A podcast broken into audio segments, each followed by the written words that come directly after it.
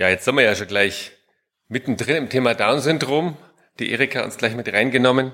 Ich habe letzte Woche von einem Kind gehört, die Pia, die hat auch Down-Syndrom, die ist dreieinhalb und die sieht tatsächlich ziemlich chinesisch aus. Früher hat man ja gesagt Mongolismus, bis die Mongolei sich vor den Vereinten Nationen dagegen gewehrt hat. Und äh, Pia ist auf der Straße einem, ich weiß nicht, ob es ein Türke war, jedenfalls einem Ausländer begegnet. Er hat gefragt, ist sie Chinesin? Und die Mutter hat gesagt, nein, sie hat Down-Syndrom. Hat er gesagt, macht nichts, ich bin auch Ausländer.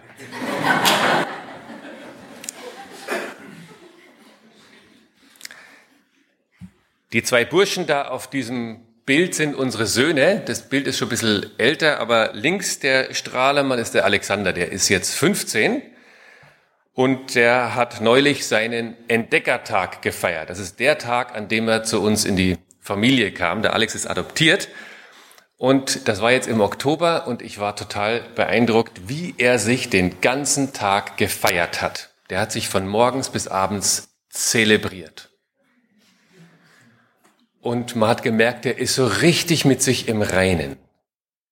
Der Alex steigt manchmal aus der Badewanne, steht dann zehn Minuten vorm Spiegel und guckt in den Spiegel und bringt so zum Ausdruck, da ist Gott echt ein Meisterwerk gelungen. Wenn man mich anschaut, da fehlt eigentlich nichts. So ist der Mensch gedacht. Ich weiß nicht, wie oft ihr euch vor den Spiegel stellt und denkt, meine Güte, ob das die anderen überhaupt wissen, was ich für ein Meisterwerk bin. Der Alex macht sich kaum Sorgen um morgen, und ich habe am Ende dieses Tages, wo er seinen Entdeckertag gefeiert hat, habe ich gedacht, boah, das ist so inspirierend. Ich habe irgendwie den Eindruck, dass Gott sich so uns Menschen gedacht hat. Dass wir mit uns im Reinen sind, dass wir sagen, ja, so wie ich bin, so hast du dir das gedacht. Und dann bin ich ein paar Tage später auf Psalm 139 gestoßen, Psalm 139, Vers 14. Da steht, ich danke dir dafür, dass ich wunderbar gemacht bin. Wunderbar sind deine Werke, das erkennt meine Seele. Also für mich ist es total inspirierend, mit dem Alex unterwegs zu sein. Und ich glaube, dass Gott das möchte, dass wir tief drinnen wissen, wir sind willkommen, so wie wir sind. Jesus hat eine Geschichte erzählt und die möchte ich gerne vorlesen aus Lukas 15 ab Vers 11. Ich lese aus der Luther-Übersetzung 2017, die erst seit paar Wochen draußen ist. Und da ist die Überschrift vom verlorenen Sohn. Und er sprach, ein Mensch hatte zwei Söhne. Und der jüngere von ihnen sprach zu dem Vater, Gib mir, Vater, das Erbteil, das mir zusteht und er teilte Hab und Gut unter sie. Und nicht lange danach sammelte der jüngere Sohn alles zusammen und zog in ein fernes Land und dort brachte er sein Erbteil durch mit Prassen. Als er aber alles verbraucht hatte, kam eine große Hungersnot über jenes Land und er fing an zu darben und ging hin und hängte sich an einen Bürger jenes Landes, der schickte ihn auf seinen Acker, die Säue zu hüten. Und er begehrte, seinen Bauch zu füllen mit den Schoten, die die Säue fraßen, und niemand gab sie ihm. Da ging er in sich und sprach, wie viele Tagelöhne hat mein Vater, die Brot in Fülle haben? Und ich verderbe hier im Hunger. Ich will mich aufmachen und zu meinem Vater gehen und zu ihm sagen, Vater, ich habe gesündigt gegen den Himmel und vor dir, ich bin hinfort nicht mehr wert, dass ich dein Sohn heiße, mach mich einem deiner Tagelöhner gleich. Und er machte sich auf und kam zu seinem Vater. Als er aber noch weit entfernt war, sah ihn sein Vater und es jammerte ihn. Und er lief und fiel ihm um den Hals und küsste ihn. Der Sohn aber sprach zu ihm, Vater, ich habe gesündigt gegen den Himmel und vor dir. Ich bin hinfort nicht mehr wert, dass ich dein Sohn heiße. Aber der Vater sprach zu seinen Knechten, bringt schnell das beste Gewand her, zieht es ihm an, gebt ihm einen Ring an seine Hand und Schuhe an seine Füße und bringt das gemästete Kalb und schlachtet's. Lasst uns essen und fröhlich sein. Denn dieser mein Sohn war tot und ist wieder lebendig geworden. Er war verloren und ist gefunden worden. Und sie fingen an, fröhlich zu sein. Aber der ältere Sohn war auf dem Feld. Und als er nahe zum Hause kam, hörte er singen und tanzen und rief zu sich einen der Knechte und fragte, was das wäre. Der aber sagte ihm, äh, äh, dein, äh, dein Bruder ist gekommen und dein Vater hat das gemästete Kalb äh, geschlachtet, weil er ihn gesund wieder hat. Da wurde er zornig und wollte nicht hineingehen. Da ging sein Vater heraus und bat ihn. Er antwortete aber und sprach zu seinem Vater, siehe, so viele Jahre diene ich dir und habe dein Gebot nie übertreten. Und du hast mir nie einen Bock gegeben, dass ich mit meinen Freunden fröhlich wäre. Nun aber, da dieser dein Sohn gekommen ist, der dein Hab und Gut mit Huren verprasst hat, hast du ihm das gemästete Kalb geschlachtet. Er aber sprach zu ihm, mein Sohn, du bist alle Zeit bei mir und alles, was mein ist, das ist dein. Du solltest aber fröhlich und guten Mutes sein, denn dieser dein Bruder war tot und ist wieder lebendig geworden. Er war verloren und ist wiedergefunden.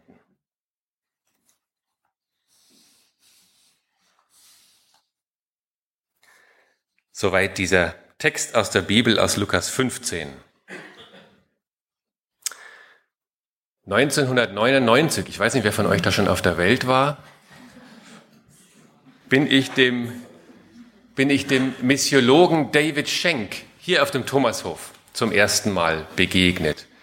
Äh, der ist inzwischen schon an die 80, als Missionarskind geboren und war selber in Afrika und in der Welt unterwegs als Missionar und ist, der verkörpert ein ganz beeindruckendes Lebenszeugnis als Jesus-Nachfolger mit Muslimen im Gespräch zu sein. Das ist total inspirierend, ihm zu begegnen. Der verkörpert Respekt und Klarheit, Freundschaft und Zeugnis wie kein zweiter, denke ich. Der hat damals diese Geschichte von Lukas 15 erzählt und äh, hat sich dabei auf die Auslegungen eines Forschers namens Ken Bailey bezogen. Wenn Theologie in philosophischen Begriffen ausgedrückt und mit Hilfe von Philosophie und Logik strukturiert wird, dann braucht man dazu Intelligenz und die Fähigkeit, logisch denken zu können.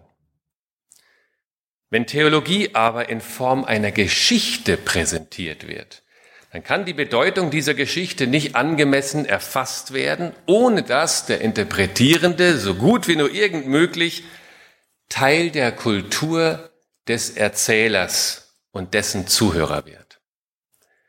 Wenn ein Amerikaner sagt, I am mad about my flat, dann heißt das,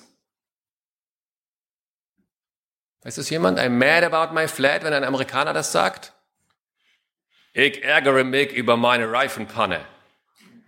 Wenn ein Engländer denselben Satz sagt, I am mad about my flat, heißt das, ich bin von meiner Wohnung begeistert. I am mad about my flat, derselbe Satz. Um zu verstehen, ist es also notwendig, die Kultur des Erzählers kennenzulernen. Als 2004 das erste Buch im Neufeld Verlag erschienen ist, ihr seht mir nach, dass ich vom Neufeld Verlag rede, denn der stellt da gerade aus. Grüße den Kollegen vom Neufeld Verlag. Als 2004 das erste Buch vom Neufeld Verlag erschienen ist, dann hat sich unser Sohn Onur gewundert, als ein LKW äh, vor der Tür stand und eine Palette abgeladen hat und sagte, Papa, ich dachte, du machst ein Buch. Das war damals das Buch von Tim Geddard, der vielen hier bekannt ist, weil er eine Weile hier auch gelebt hat auf dem Thomashof. Verantwortlich leben. Wenn Christen sich entscheiden müssen, ging es um Ethik. Und äh, der, ich, ich liebe dieses Buch. Wir haben gerade letzte Woche, vorletzte Woche die vierte Auflage, glaube ich, gedruckt. Ähm, und der Tim nimmt uns da mit in die, das Fragen, wie leben wir als Christen verantwortlich? Es ist eben nicht Privatsache, wie ich mit Geld umgehe. Ähm, was ist, wenn Beziehungen scheitern und so weiter? Und er hat, er stellt diese ethischen Fragen in einen Zusammenhang. Am Anfang fragt er, wie gehen wir eigentlich mit der Bibel um? Wenn Gott durch die Bibel spricht, warum hören wir dann so unterschiedlich? Und wie geht man damit um? Und am Ende des Buches fasst er nochmal so zusammen und sagt, was, was bedeutet eigentlich biblische Ethik? Worum geht's am Ende? Und er sagt, am Ende, wenn wir bei Gott sind, wird die Frage nicht lauten, David, hast du alles richtig gemacht? Sondern es wird um Beziehung gehen. Gott wird nicht fragen, ob ich alles richtig gemacht habe. Das heißt ja nicht, dass es jetzt egal ist, wie wir hier leben. Aber das ist nicht der entscheidende Punkt. Und äh, in seinem Buch erzählt Tim Geddard eben auch von Ken Bailey und wie der dieses Gleichnis aus Lukas 15 entdeckt hat. Ich zitiere mal von Tim Geddard. Der Verlag hat es mir erlaubt. Hier hilft uns der Ausleger Ken Bailey, der sowohl Professor als auch Missionar war. Als Professor an der Hebräischen Universität in Jerusalem versuchte er, die Gleichnisse Jesu auszulegen und ihre herausfordernden Auswirkungen seinen Studenten und muslimischen Kollegen klarzumachen. Als Missionar unter Arabern in, den, in der Umgebung der Stadt versuchte er, den Bauern in den kleinen arabischen Dörfern die gute Nachricht zu bringen. Ken Bailey benutzte dieses Gleichnis vom verlorenen Sohn oft, um die Botschaft von Jesus weiterzugeben, weil die Kultur dieser Araber heute noch sehr der des Neuen Testaments ähnelt, bekam er durch seine Kontakte mit den Bauern wertvolle Hinweise zur Auslegung dieses Gleichnisses, die er in einer Universitätsbibliothek niemals hätte finden können.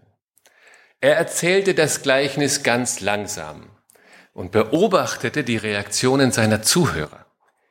Ihnen war klar, dass dieses Gleichnis viel mehr mit Beziehungen als mit der Einhaltung von Geboten zu tun hatte. Die Frage, die in den Dörfern gestellt wurde, war nicht, war es erlaubt, dass der jüngere Sohn sein Erbteil so früh verlangt, sondern wie konnte ein Sohn solch eine Schande auf sich selbst und auf seine Familie bringen? Wie konnte er die Beziehungen so verletzen? Die Botschaft zu sagen, gib mir mein Erbteil, war ganz klar, ich wünschte, Vater, du wärst lieber heute als morgen tot. Die Frage war nicht, war es vor dem Gesetz erlaubt, dass er das Land verkauft und mit dem Geld in ein anderes Land ging, sondern wie konnte ein Sohn seiner Familie solche Dinge antun? Und so weiter, die ganze Geschichte hindurch. Am interessantesten war aber für Ken Bailey Ihre Reaktion, als er erzählte, wie der Vater seinem heimkommenden Sohn entgegenläuft. Ich weiß nicht, ob euch das aufgefallen, eben, aufgefallen ist. Eben im Text hieß es, von ferne sah der Vater ihn schon.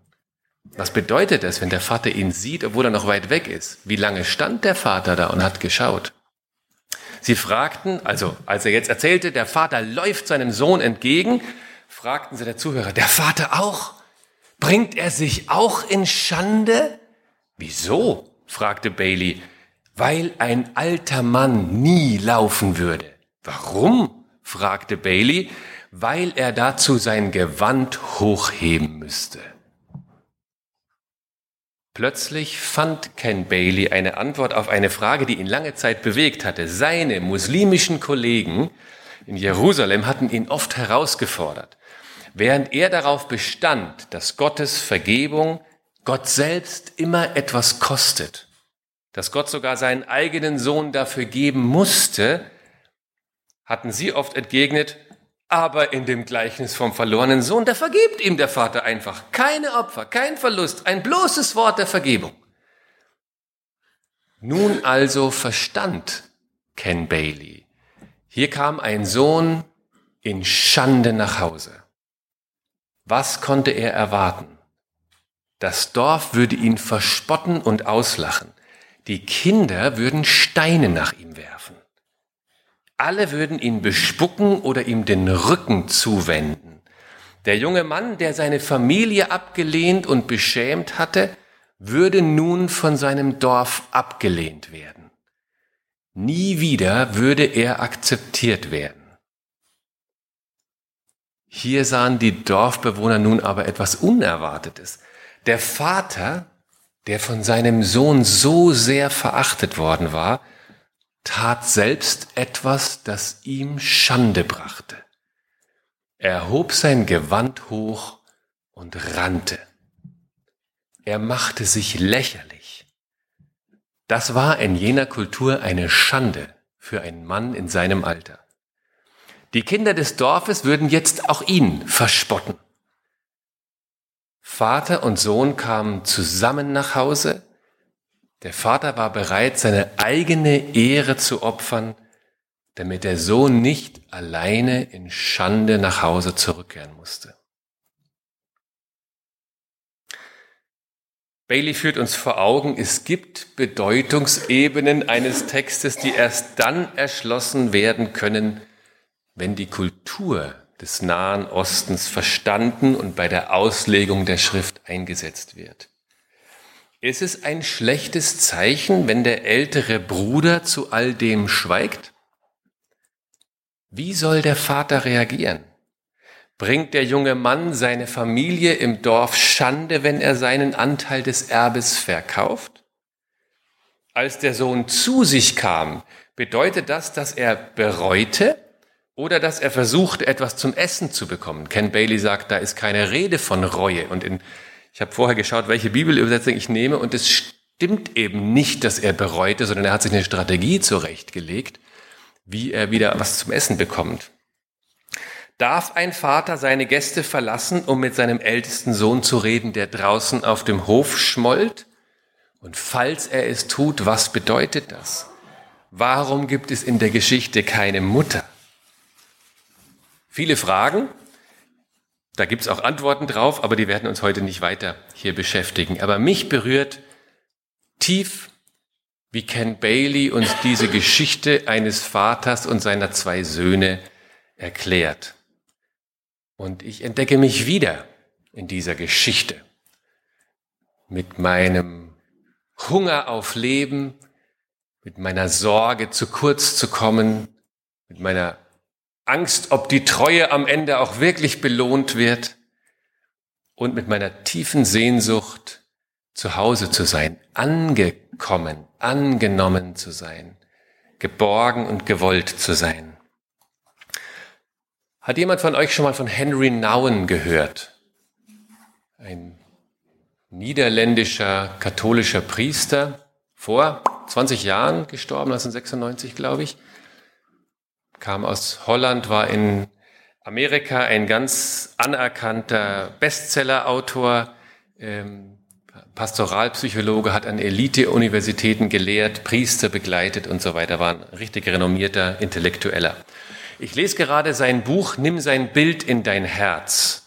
Das ist vielleicht schon 30 Jahre alt, äh, wo er erzählt, wie er das berühmte Rembrandt-Gemälde Die Rückkehr des verlorenen Sohnes ähm, entdeckt und welche Rolle das in seinem Leben spielt. Henry Nouwen hat, äh, als er dieses Bild zum ersten Mal sah, gerade ein Jahr in Frankreich in der Arche verbracht. Arche gibt es ja viele. Diese Arche ist eine, die vor etwa 60 Jahren von Jean Vanier gegründet wurde in Frankreich. Und zwar eine Lebensgemeinschaft von Menschen mit und ohne Behinderung, in der Regel geistige Behinderung.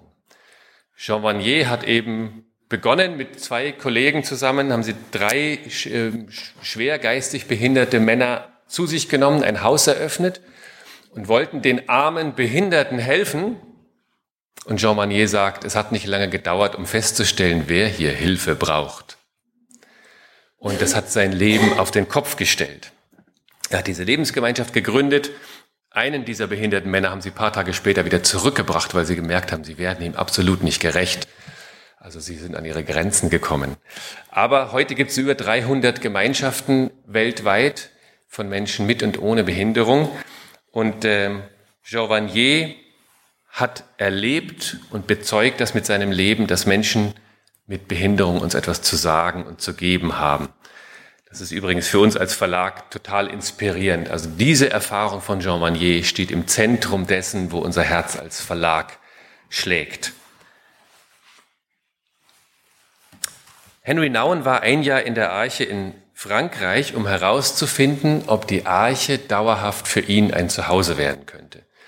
Und als er da das erste Mal in Frankreich war, hat er in einem Büro an der Wand dieses Bild von Rembrandt entdeckt. Die Rückkehr des verlorenen Sohnes. Das Bild hat ihn sofort tief angesprochen und berührt. Er hat sich nach einer Weile entschieden, das ist sein Platz, die Arche, ist dann nach Toronto in eine Arche gezogen ähm, und hat dort in der Gemeinschaft gelebt. Und das war sehr spannend für ihn, der von der Universität kam, der es gewohnt war, kluge Bücher zu schreiben, der eine tolle Visitenkarte hatte, wo drauf stand, was er für ein Käpsele war. Der war in einer Gemeinschaft mit Analphabeten. Die waren herzlich unbeeindruckt davon, dass er Bestseller geschrieben hatte. Die waren auch herzlich unbeeindruckt von seinen intellektuellen und rhetorischen Fähigkeiten, sondern die haben gefragt, wer ist Henry? Und das hat ihm den Boden unter den Füßen weggezogen äh, nicht mehr sagen zu können, ich bin der Henry, das ist meine Karte. Und er war absolut darauf geworfen, neu herauszufinden, wer bin eigentlich ich? Was macht eigentlich Henry aus? Und äh, all das, was vorher Halt und Sicherheit gegeben hatte, zählte nicht mehr. Es war nur noch die nackte Frage, wer bist du als Mensch? Was verkörperst du? Und er hatte die Aufgabe, einen schwer behinderten jungen Mann namens Adam zu pflegen, der kaum kommunizieren konnte. Und das hat ihn viel gekostet. Und am Ende hat er bezeugt und auch ein Buch darüber geschrieben, er hat dann weiter Bücher geschrieben, sehr empfehlenswerte Bücher, hat bezeugt, in Adam ist mir Jesus begegnet. Und diese Erfahrung in der Arche zu leben, hat sein Leben wirklich umgekrempelt. Er hatte den Eindruck, hier bin ich zu Hause. Und Jesus nimmt ihn mit auf eine Reise, tief zu begreifen, wer ich bin.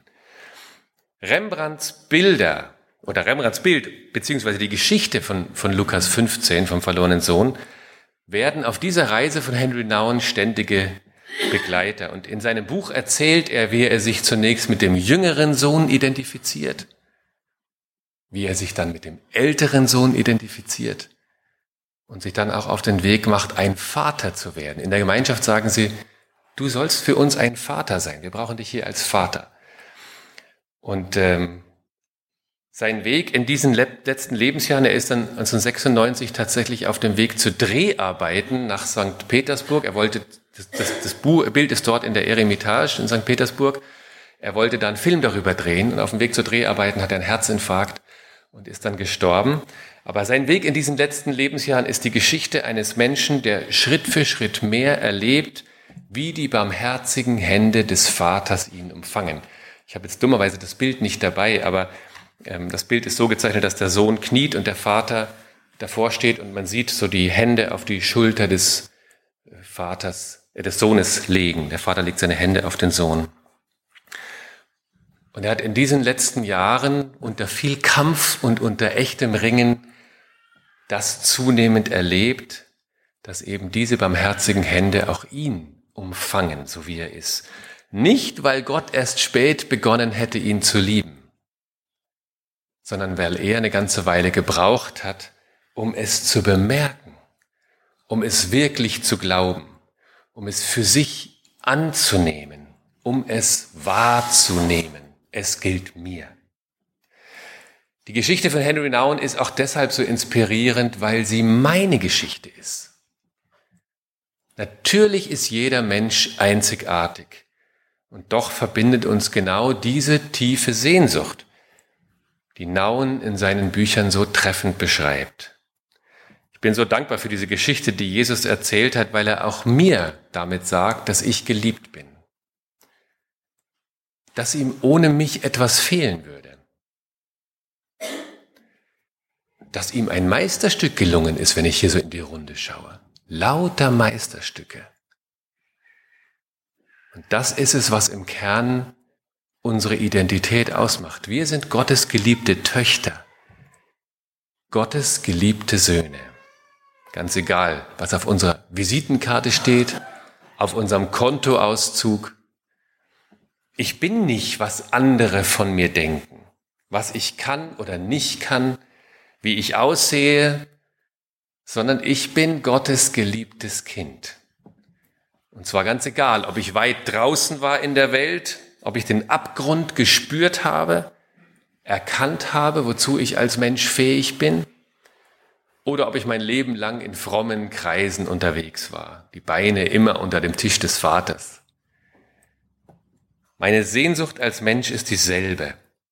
Das Potenzial in mir, meine Selbstsucht, mein Hunger nach Leben, meine Sorge zu kurz zu kommen. Gott sagt, du bist willkommen, so wie du bist.